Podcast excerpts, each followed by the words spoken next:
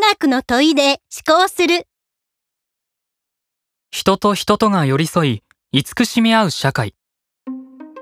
黒板で紹介した資料は WHO が発表した自死を予防するための重要な報告です今日世界中で自死予防のための取り組みが行われていますが重要な点は自死は防ぐことのできる死だということです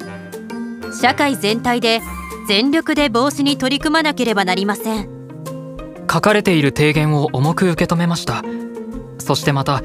これまで考えが及んでいなかったことが示されていて一人一人が様々な観点から向き合い非常に多くの面で対策を講ずる必要があるのだと感じました。かつては自死は個人の問題だと誤って認識され対策が行われるとしても個別のメンタルヘルスケアなどが中心だった時期もあります。もちろん個々へのケアは大切です。ですが人々が心を追い込まれてしまう背景や要因は非常に複雑です。経済的な要因や事故や病気による要因人間関係や生活環境による要因など様々です。その根源にアプローチしない限りは本当の意味での支援や予防にはならないのです。構造的な問題を解決するには医療や福祉教育労働など幅広い側面からの検討が必要になると感じます。その通りです。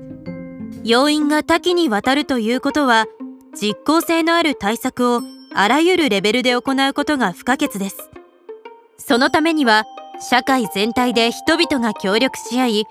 お互いの心に寄り添うための法律や制度的な枠組みも重要です。国や地域における自死予防のための法律制度について調べ情報を整理しましょう。調べよう。居住している国や地域における自死予防のための法律制度について調べどのような内容か確認しよう。